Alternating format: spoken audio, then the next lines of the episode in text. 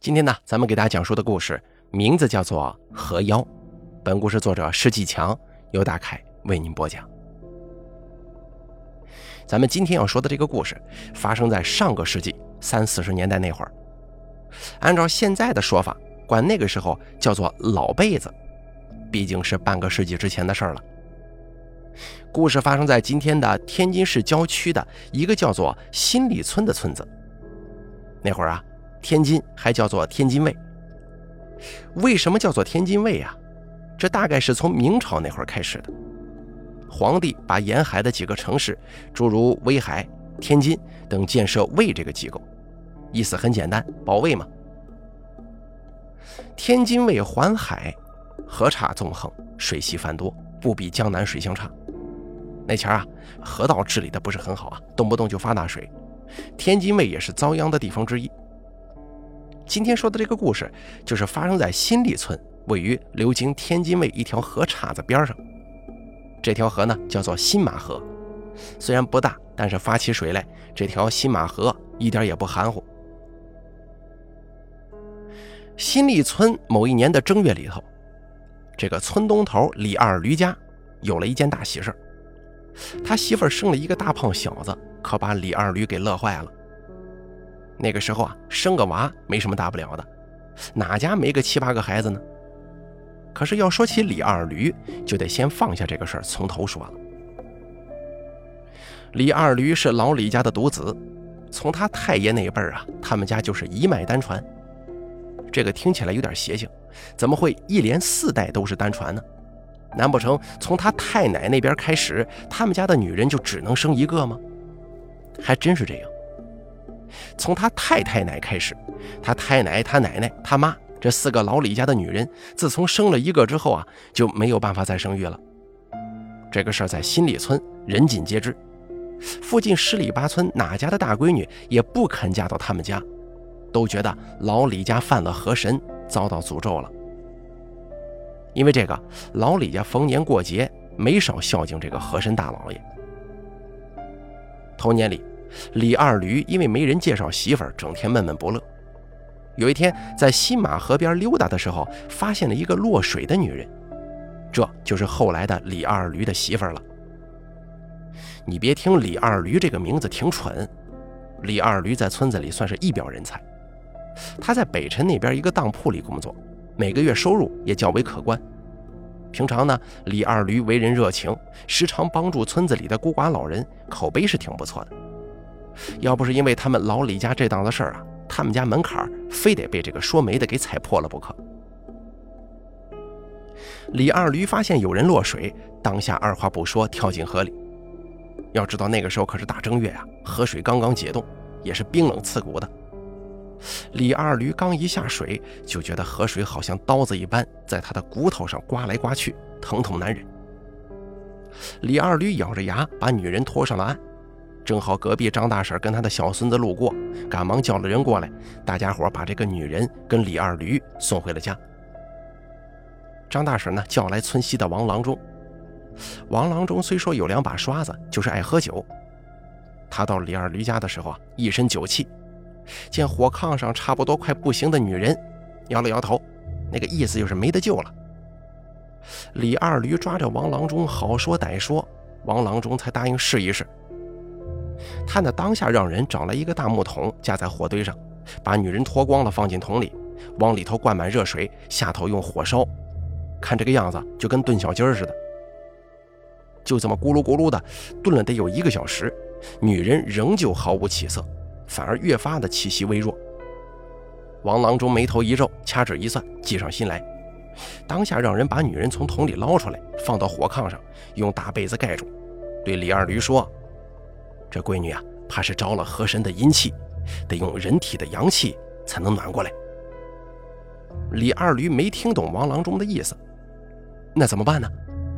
傻小子，就是说让你脱光了抱着她睡一晚上。哎，张大婶一听，捂着嘴笑了，眼神当中全是暧昧的神色。李二驴听了这个话，回头看了一眼炕上的女人，她看起来眉清目秀，可人的很。李二驴想了想，这个有点趁人之危呀，但是也没别的办法了，就这么地吧。就这样，李二驴抱着女人睡了一晚上。第二天，女人果然醒了过来。李二驴担心被他误会，天一亮就提前从这个被窝里出去了。此刻见女人醒转过来，李二驴十分高兴，他赶紧找来王郎中跟张大婶。王郎中号了号脉，确定无碍。张大婶又一番解释跟撮合，就这么着，李二驴跟这个叫王大花的女人成婚了。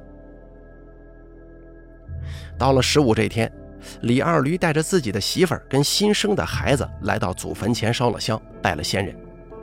李二驴这才想起来，跟媳妇儿成婚一年了，还从来都不知道他是哪里人，家中还有什么亲戚。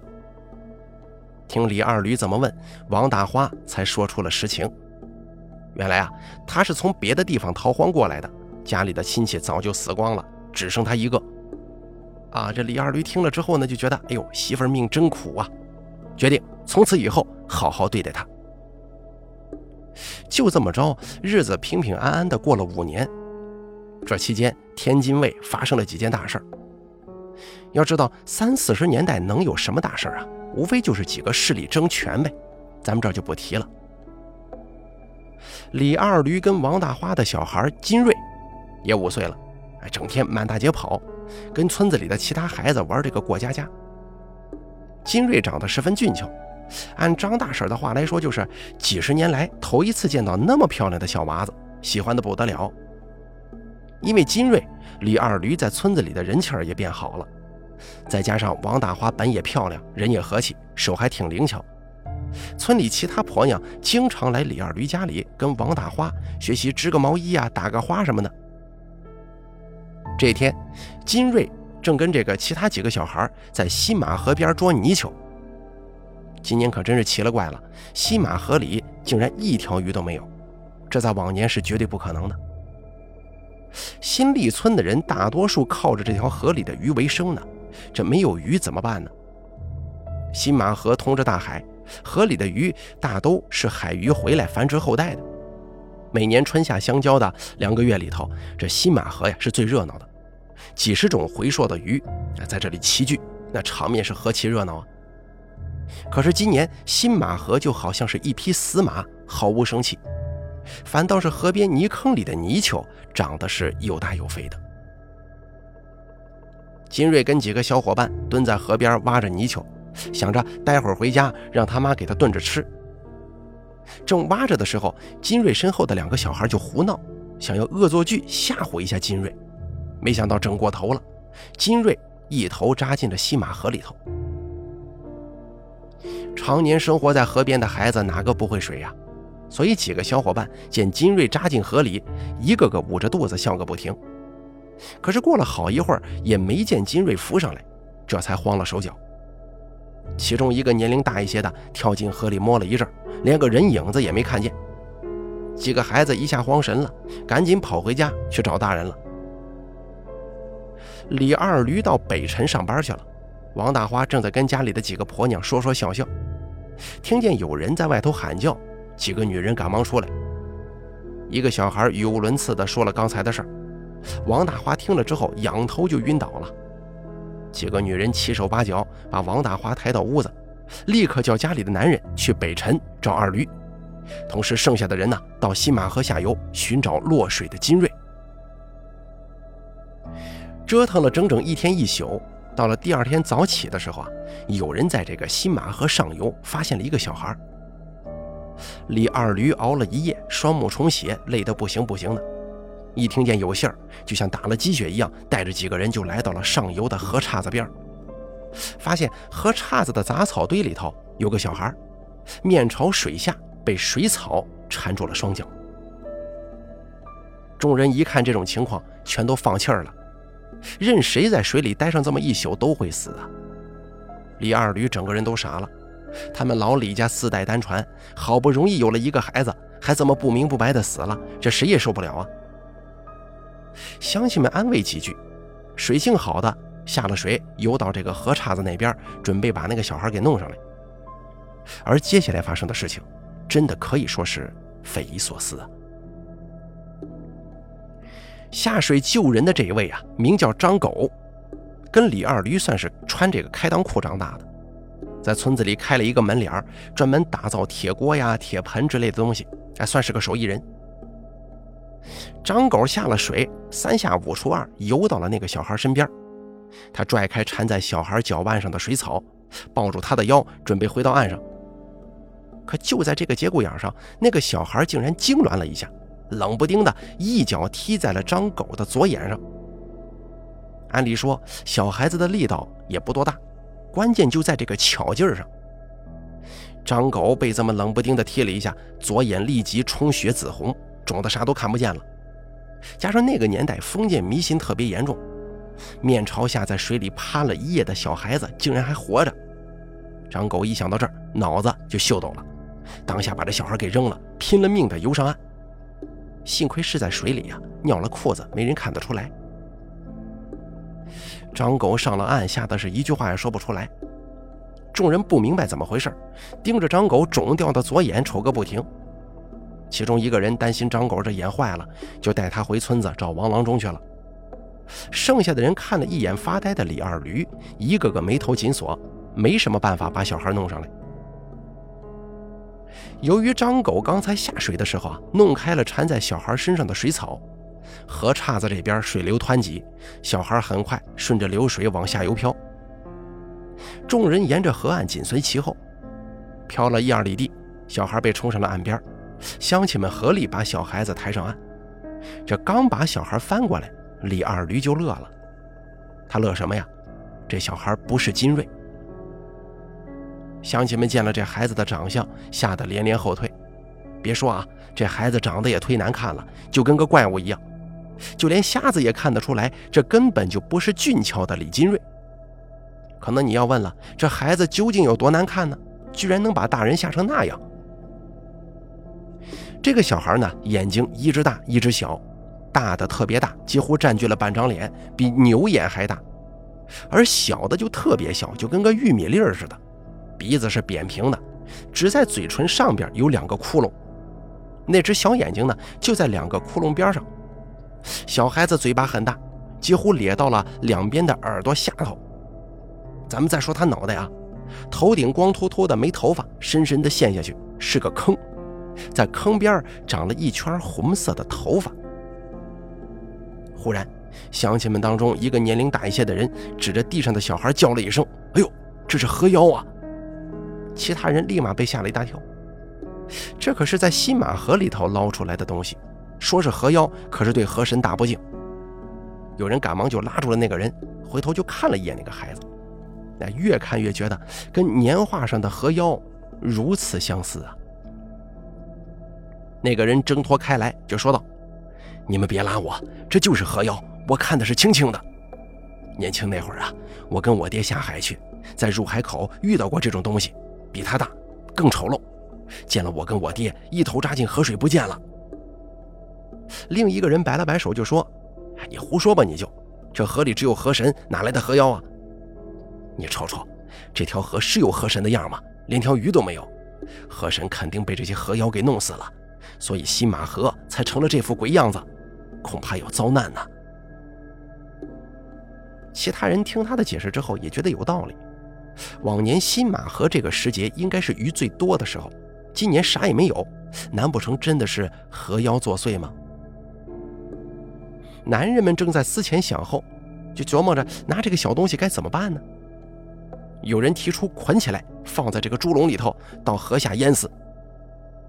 可是这个提议立马被否决了。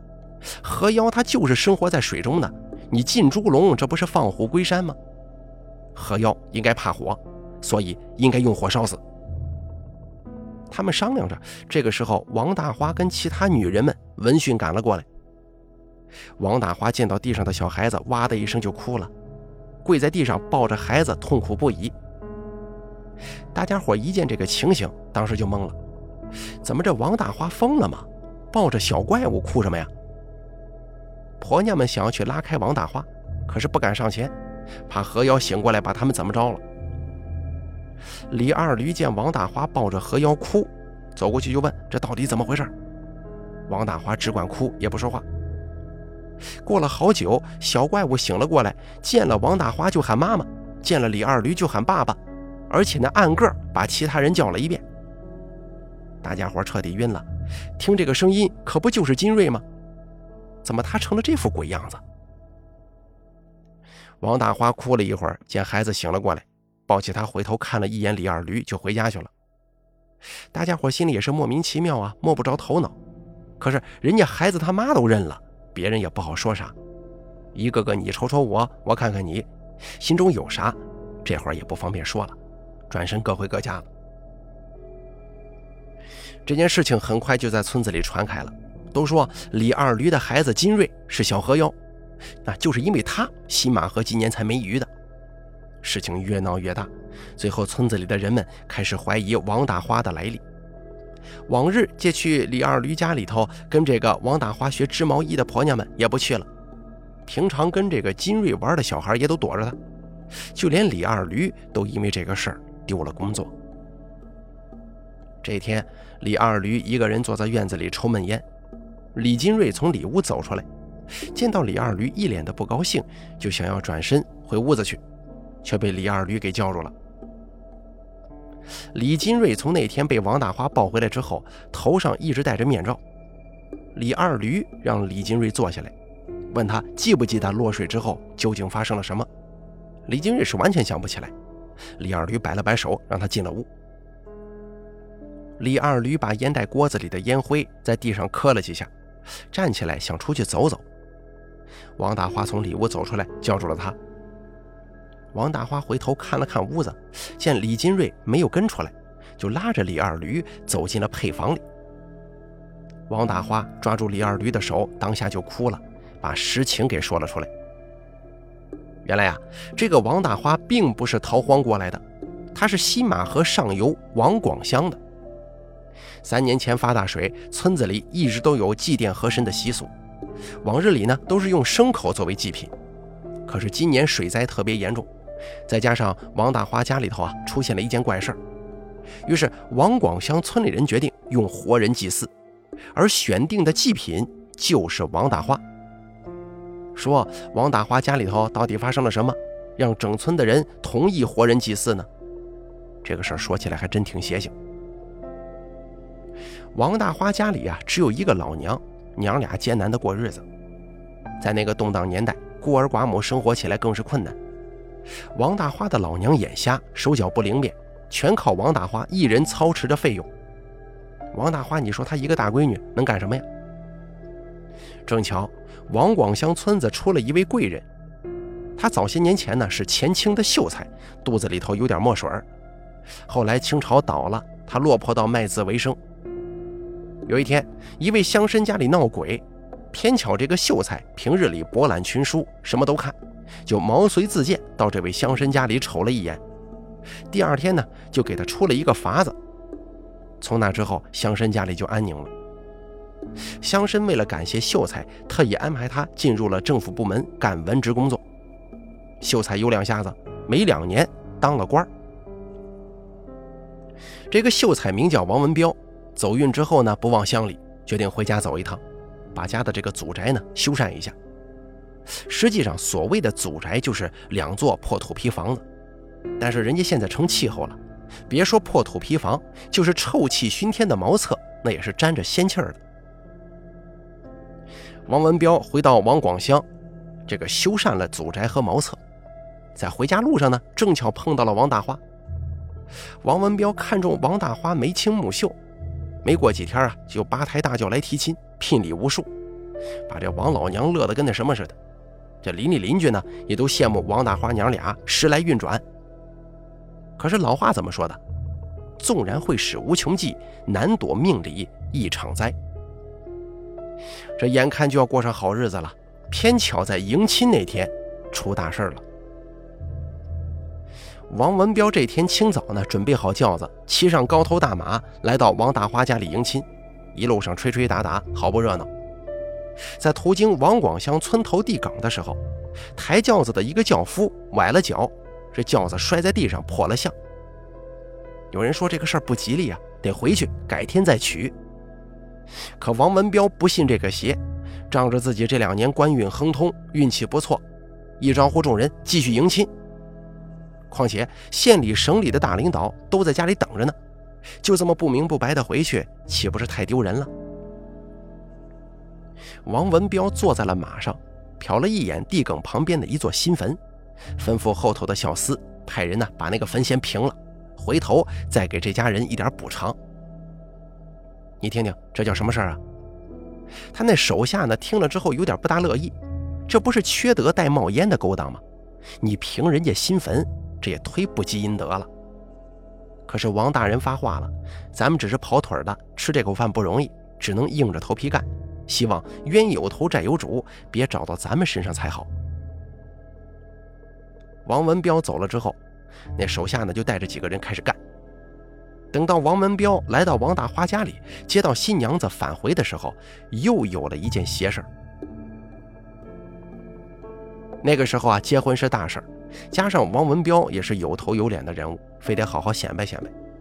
于是接上新娘子之后，王文彪并没有原路返回，而是在王广祥村子里转悠了起来。大家伙听了这个事儿，全都从家里出来，站在大街上讨喜糖吃啊。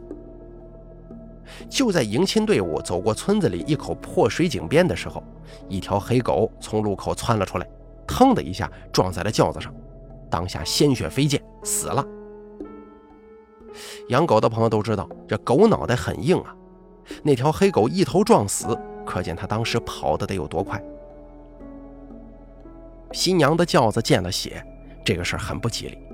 可王文彪呢，还是不信这个邪，找人草草收拾了一下轿子，立即返回。回到王文彪在镇上的家里，各方达官显贵都等急了。到了良辰吉日，拜了堂，开始喜宴。这一吃啊，王文彪喝的是昏天黑地。晚上送走了客人们，王文彪迷迷糊糊进入洞房。第二天一大早，伺候新夫人的小丫鬟惨叫声惊醒了所有人，下人们纷纷跑出来，才发现大老爷王文彪竟然惨死在厕所里，脑袋不见了。直到这个时候，大家伙才想起了这两天发生的怪事儿。都说是新夫人身上不干净，等等等等。这个事儿很快就在镇上传开了。王文彪的家人当然是哭天喊地，但也无济于事啊。于是就把新夫人王大花赶回了家。新婚第二天就被夫家人赶回了娘家，这个在当时算是很丢脸至极的事儿。王老娘见闺女王大花被人家赶回来了，一气之下跳河死了。正赶上这会儿发大水，于是村子里的人认为王大花是真的不干净的人，惹怒了河神，于是决定把他进猪笼。进猪笼大家都知道啊，那是老辈儿迫害不守节的女人的法子，就是把女人五花大绑放进一个竹笼里，竹子外头捆上大石头，扔下水中。听了王大花讲述的遭遇，李二驴更是困惑不解呀，就听王大花继续往下说。王大花被浸猪笼之后沉入水底，渐渐失去了意识。可是过了不久，他就醒过来了。他睁开眼睛，发现四周一片漆黑，耳边传来悦耳的叮咚声音，好像身在一个大山洞里。王大花不知道自己为什么会出现在这儿。他摸索着向前爬，最终啊找到出口了。不巧，正好遇上了救他的人。救你的人是河妖吗？李二驴听着王大花的叙述，不禁想到了这个词。不是的，他们不是河妖。王大花哭得更厉害了。他们跟我一样，是很久之前被人进猪笼扔下水的女人。他们大难不死，发现了水下的一个地下河，在那儿继续生存。由于常年生活在地下黑暗潮湿的环境中，他们的身体发生了变化，变得丑陋无比了。这李二驴一听就说。可是这跟我们家金瑞有什么关系啊？王大花捂着脸哭着说：“这都是我造的孽呀，都是我的错。我在地下跟他们生活了两年，就待不下去了，想回到地上过正常人的日子。于是趁他们不注意，偷偷跑了上来。他们发现我逃走之后，沿着地下暗河追我，我死里逃生，终于找到出口。我就听见他们在身后诅咒我，诅咒我的后代呀。”我原以为他们只是愤怒之下说的话，可没想到真的成了真。金瑞之所以变成这样，都是我造的孽呀！王大华这会儿又哭上了，并且道出了王文彪的死因。原来那年王文彪在那个乡绅家里头遇到的也是一个河妖。乡绅家里有个大花园，花园里的湖通着地下暗河，一个河妖不小心游进了湖里，迷了路，被王文彪设法抓住，还做成了标本四处展览。后来王文彪的惨死就是河妖作祟。李二驴越听越迷糊，他们不也是人吗？怎么会有妖术呢？起初我也感到奇怪，后来才知道，他们其中最小的呀，是两百多年前被进猪笼扔下水的，他们在地下都活了几百年了。听了王大花的话，李二驴只觉得双腿发软。那咱们家金瑞他……王大花终于鼓起勇气说出了自己真正的目的：我要带着他回去啊！不行，大花，你哪也不能去。可是，如果我不回去的话，他们是不会放过你的。王大花甩开李二驴，冲出了配房，冲进了屋子，不一会儿抱着李金瑞离开了家。李二驴站在院子里，竟然没有阻拦，傻愣愣地站在原地。多年之后啊，新立村的人们经常看到有个人蹲在西马河边，不停地往河里扔石头，嘴里还喊着“大花”。好了，咱们本期河妖的故事就说到这儿了。感谢您的收听，这是一个民间传说故事啊。本故事作者施继强由大凯为您播讲。